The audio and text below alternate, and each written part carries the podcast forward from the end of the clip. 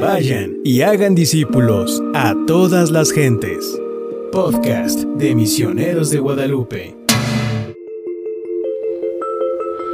Buenos días. Hoy en el chat de la esperanza vamos a hablar acerca de conversión. En este tiempo de cuaresma, eh, a todos se nos invita a la conversión, pero para tener una conversión sincera y un sincero arrepentimiento necesitamos de la conciencia. Esta conciencia de pecado que muchas veces se ha perdido. El caer en la cuenta y el darnos cuenta de que no somos perfectos y que pues tenemos caídas, pero que también podemos levantarnos. Con un Dios misericordioso, un Dios eh, que perdona nuestras faltas y que nos invita a esta conversión sincera de corazón, esta conversión interior que por ende repercutirá a un cambio interior y un cambio en la sociedad misma. Pues analizando este tema de la conversión vamos a tomar como base textos bíblicos desde el Antiguo Testamento, los Salmos y el Nuevo Testamento. Y quiero compartir con ustedes algunas lecturas, algunos pasajes de la Biblia. Y que primero, antes de entrar a, este, a estos pasajes, eh, que te mires hacia tu interior, que eches un vistazo a tu vida. En este momento, en este tiempo especial, que ha habido muchas dificultades, ha habido muchas situaciones que nos han aquejado como persona, como familia, como sociedad, como nación, como planeta en el mundo entero. Y que estamos en un tiempo de incertidumbre, un tiempo también de inestabilidad, un tiempo donde falta armonía y falta paz. Se han desatado conflictos bélicos en algunas partes del mundo y también la inseguridad en nuestras calles, la inseguridad en muchas partes que nos provocan miedo, ansiedad, temor. Y bueno, también nos podemos ver esclavizados de ciertas situaciones que nos atan y nos encadenan en nuestra vida, que caemos en el negativismo, en el pesimismo, caemos en esta parte de, de la falta de ánimo, el desánimo, caemos en, en los vicios, en la indiferencia. Y hoy te invito a través de estas lecturas a que eches una mirada a tu corazón y podamos reflexionar juntos para llegar a una verdadera conversión. Que no predomine y que no gane la depresión que a veces se extiende como una enfermedad incurable en la sociedad.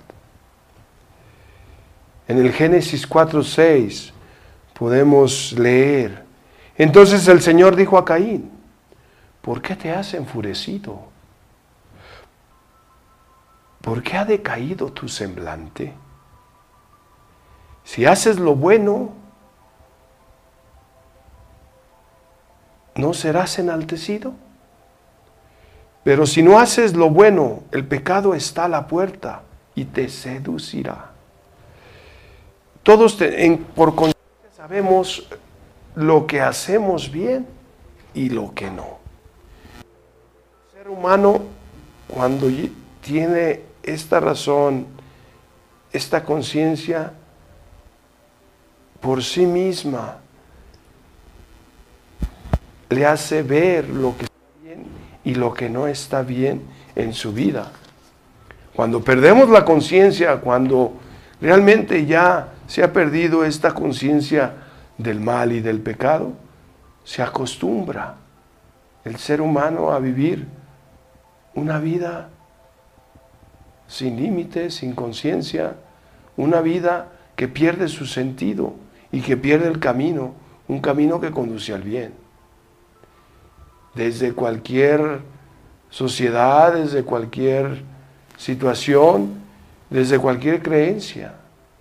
Nosotros como católicos cristianos tenemos este camino que se nos ha enseñado a través de Jesús y a través desde el Antiguo Testamento, desde la creación hasta nuestros tiempos, por los profetas, los reyes, todos aquellos que han escuchado el mensaje de Dios a través de la palabra, a través del testimonio, y ha transcurrido de generación en generación. Y esa manifestación de Dios en el envío de su Hijo por la redención, por el perdón, por la conversión, por la salvación. En otro pasaje del libro de las Crónicas 28.9, y tú Salomón, hijo mío, reconoce a Dios tu Padre y sírvele con un íntegro. Porque el Señor escudriña todos los corazones y entiende toda la, la intención de los pensamientos. Si tú le buscas, Él se dejará hallar, pero si le abandonas, Él te desechará para siempre. Dios está ahí presente en nuestra vida a través de la manifestación. ¿Y cómo buscamos nosotros a Dios en nuestra vida? ¿Estamos cerca de Dios? Es una pregunta está donde está el bien. Dios está ahí donde es el bien. Donde hay ausencia de bien, ahí no está Dios. Y bueno, en este Salmo 24.7 también podemos leer, no te acuerdes de los pecados de mi juventud, ni de mis rebeliones. Conforme a tu misericordia, acuérdate de mí por tu bondad, Señor este salmista, a través de este salmo,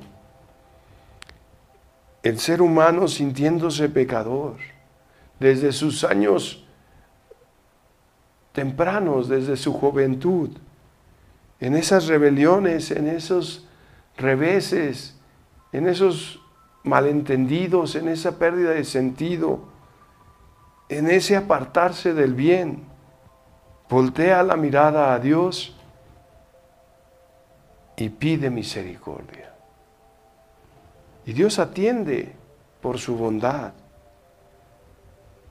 Bienaventurado aquel cuya transgresión ha sido perdonada y ha sido cubierto su pecado. En el Salmo 31 podemos leer esto. Somos bienaventurados como hombres y mujeres porque hemos sido perdonados. ¿Cuándo somos perdonados? Cuando realmente conciencia de que hay un mal que se impregna en la sociedad, en el ser, en la persona misma, y ese mal que se impregna, que se arraiga, surge y se interpreta, se manifiesta en acciones que no conducen a la bondad, que no conducen al amor, que conducen a todo aquello que no genera vida, todo aquello que no genera paz, todo aquello que no genera justicia.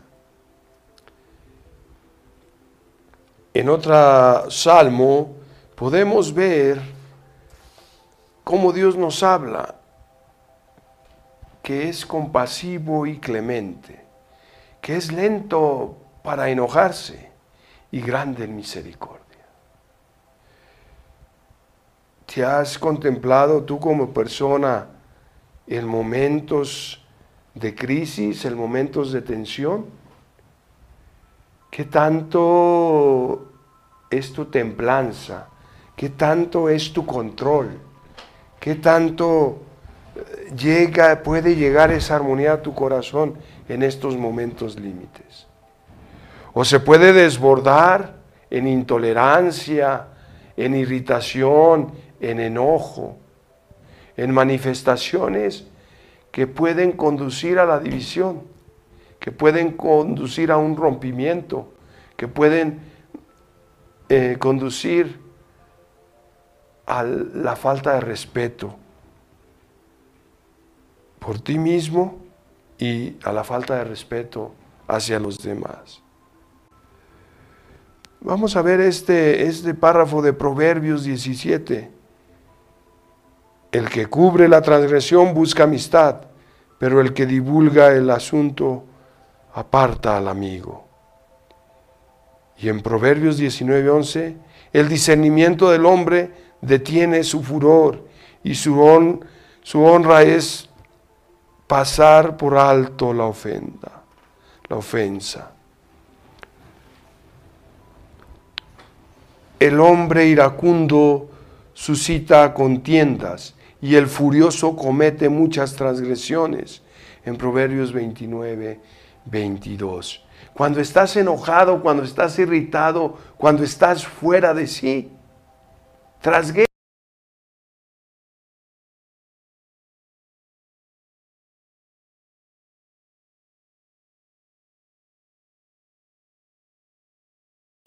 transgredes cualquier límite. Pasas sobre ti y sobre los demás. Pues en estos textos del Antiguo Testamento podemos ver y reconocer cuál limitada es la condición humana. Y también, bueno, Isaías nos marca en, en este texto del 55, 6, buscad al Señor mientras pueda ser hallado Llámale en tanto está cercano. Dejé el impío su camino y el hombre inocuo sus pensamientos. Vuélvanse al Señor, quien tendrá de él misericordia, y a nuestro Dios, quien será amplio en perdonar. Volvemos a este tema de dejarnos o de dejar ese camino que conduce al mal, ese camino que conduce al pecado. Y bien sabemos cada quien, en cada momento, en cada instante está presente esta parte de la tentación, esta parte de caer en nuestra vida.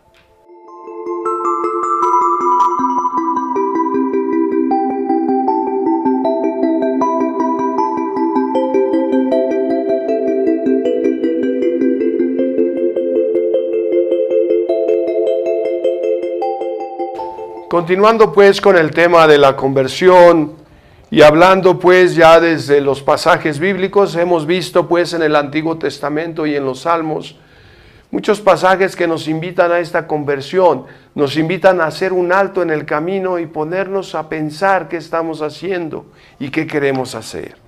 Y bueno, esta cuaresma nos invita también a caminar juntos en este camino sinodal, en este encuentro con el otro, en este ir en ayuda al necesitado, en este compartir juntos la vida.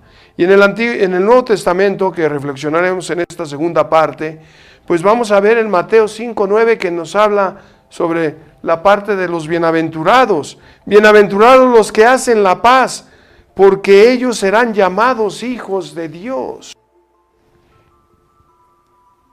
el buscar la paz primero interior para poder llevar la paz a los demás, para poder ser llamados hijos de Dios en esta parte de construir la paz en el mundo, que Dios es lo que nos pone ejemplo en la construcción de la paz. En muchos pasajes lo podemos constatar. En el Mateo 6:12, perdónanos nuestras deudas como también nosotros perdonamos a nuestros deudores, y no nos dejes caer en tentación, mas líbranos del mal. Esta parte que es un extracto de lo que es cómo hacer oración al Padre, con esta bella oración que hemos aprendido todos, que es la oración al Padre, del Padre nuestro. Y cómo nos pedimos ese perdón a sabiendas que nosotros también tenemos el compromiso de perdonar. Así como hemos perdonado, también recibiremos el perdón. Pero muchas veces solamente queremos pedir el perdón, ser perdonados y cuando nos enfrentamos o nos encontramos con alguien al cual con el cual tenemos una división, un malentendido, una falta de aceptación, es difícil abrir el corazón y poder perdonar. Es ahí donde tenemos que poner atención en nuestra vida. En Mateo 6:14, porque si perdonáis a los hombres sus ofensas, vuestro Padre Celestial también os perdonará a vosotros. Bueno, veamos aquí en esta parte, eh, eh, qué tan dispuestos estamos primero a perdonarnos nosotros mismos y perdonar a los demás. Y por ende recibiremos ese perdón de Dios. En la cuaresma también se nos invita a este sacramento de la reconciliación, el hacer un examen de conciencia de nuestra vida y sinceramente reconocer nuestras faltas y en qué hemos caído y poder ir con un corazón, con un corazón humilde, con un corazón sencillo, ir a este sacramento de la reconciliación y encontrar esa reconciliación con Dios, conmigo y con los demás, que nos genera libertad, que nos hace sentir eh, en esa plenitud, nos hace sentir eh, en esa armonía y en esa paz. Eh, en Mateo 22, 37 se nos habla, Jesús les dijo, amarás al Señor tu Dios con todo tu corazón y con toda tu alma y con toda tu mente. Este es el grande y el primer mandamiento. Es uno de los mandamientos más grandes. Y el segundo es semejante a este. Amarás a tu prójimo como a ti mismo. De estos dos mandamientos dependen toda la ley y los profetas. Amarás a Dios sobre todas las cosas. ¿En qué lugar tenemos a Dios en nuestra vida? ¿En qué lugar tienes a Dios en tu vida? ¿Es tu prioridad? Y sobre este segundo mandamiento, ¿qué tanto amas a tus cercanos, a tus prójimos, al que está contigo y al que está lejano de ti también. Has sentido la manifestación del amor de Dios en tu vida. En muchas ocasiones, en muchos momentos lo hemos sentido. No lo podemos negar. Amarás a Dios sobre todas las cosas y a tu prójimo como a ti mismo. Esto se encierra en este tripié, si falla uno de los tripiés, no está completo este gran misterio de amor. Amar a Dios, al prójimo y a ti mismo. Ponte a pensar ahorita en este momento a quienes más amas en tu vida. Y pueden pasar por tu mente tus familias, tus seres queridos. Y podemos dejar de un lado pensar en Dios y también pensar en uno mismo. Es cuando la conciencia solo se centra en un lugar, en algunas personas también. En Lucas 7:47 se nos habla, por lo cual te digo que sus muchos pecados serán perdonados, puesto que amó mucho, pero al que se le perdona poco, poco ama. Y a ella le dijo, tus pecados te son perdonados. Los que estaban con él a la mesa comenzaron a decir entre sí, ¿quién es este que hasta perdona los pecados? Entonces Jesús dijo a la mujer, tu fe te ha salvado, vete en paz. A esta mujer que se reconoce pecadora y va ante Jesús a pedir esa reconciliación. Se postra ante Jesús y pide perdón por todas sus faltas. Tus muchos pecados te son perdonados porque has amado mucho. Puedes tener la medida del amor en tu vida en cuanto más amas,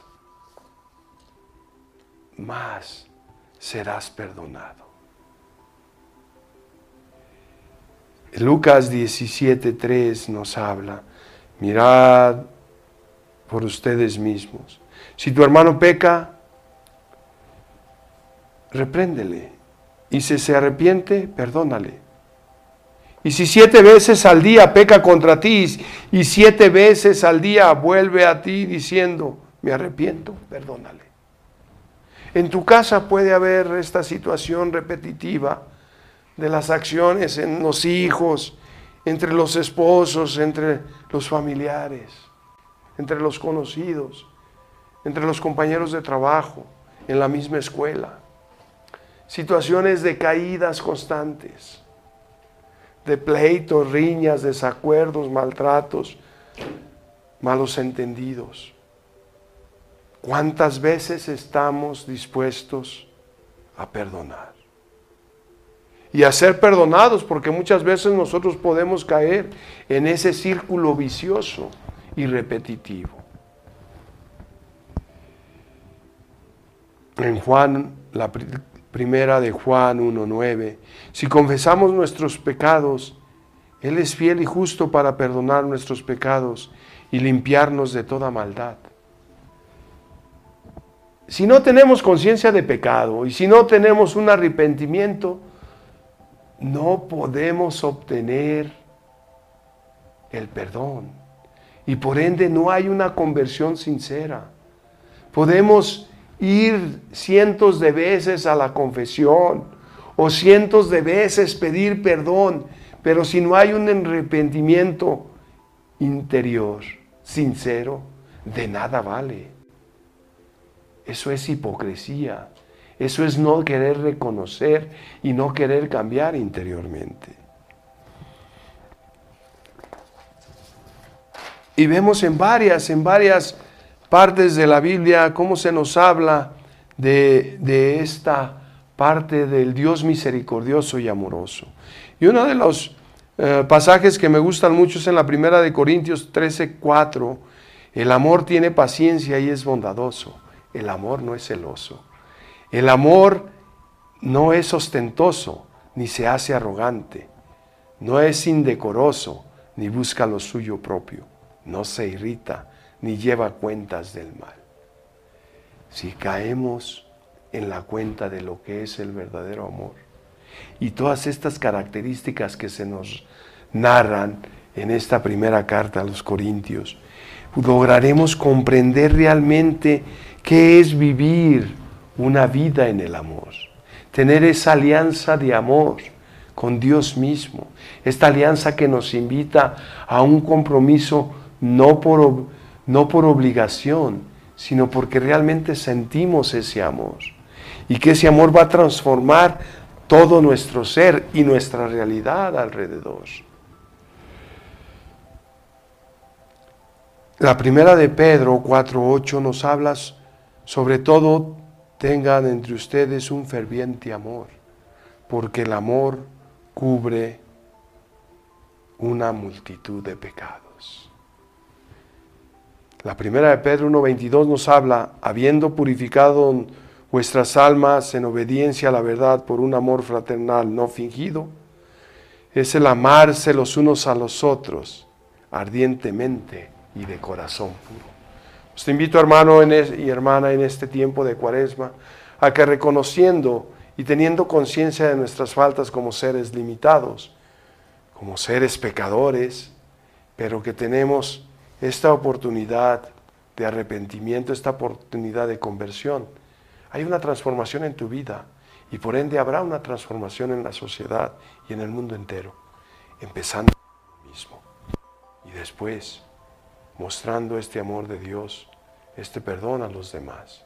Y así construiremos un mundo donde se viva la justicia, se viva la paz, se vive el amor y se vive el perdón. Y tengamos una conversión sincera en este tiempo de cuaresma y lleguemos a encontrar a Jesús resucitado en nuestra vida, que nos transforme y nos ayude a, caminar juntos de manera sinodal en la construcción del reino de Dios.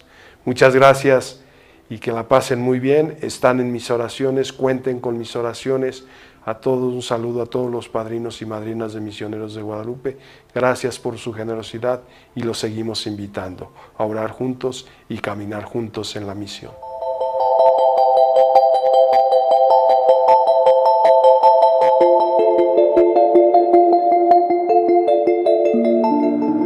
Vayan y hagan discípulos a todas las gentes. Podcast de Misioneros de Guadalupe.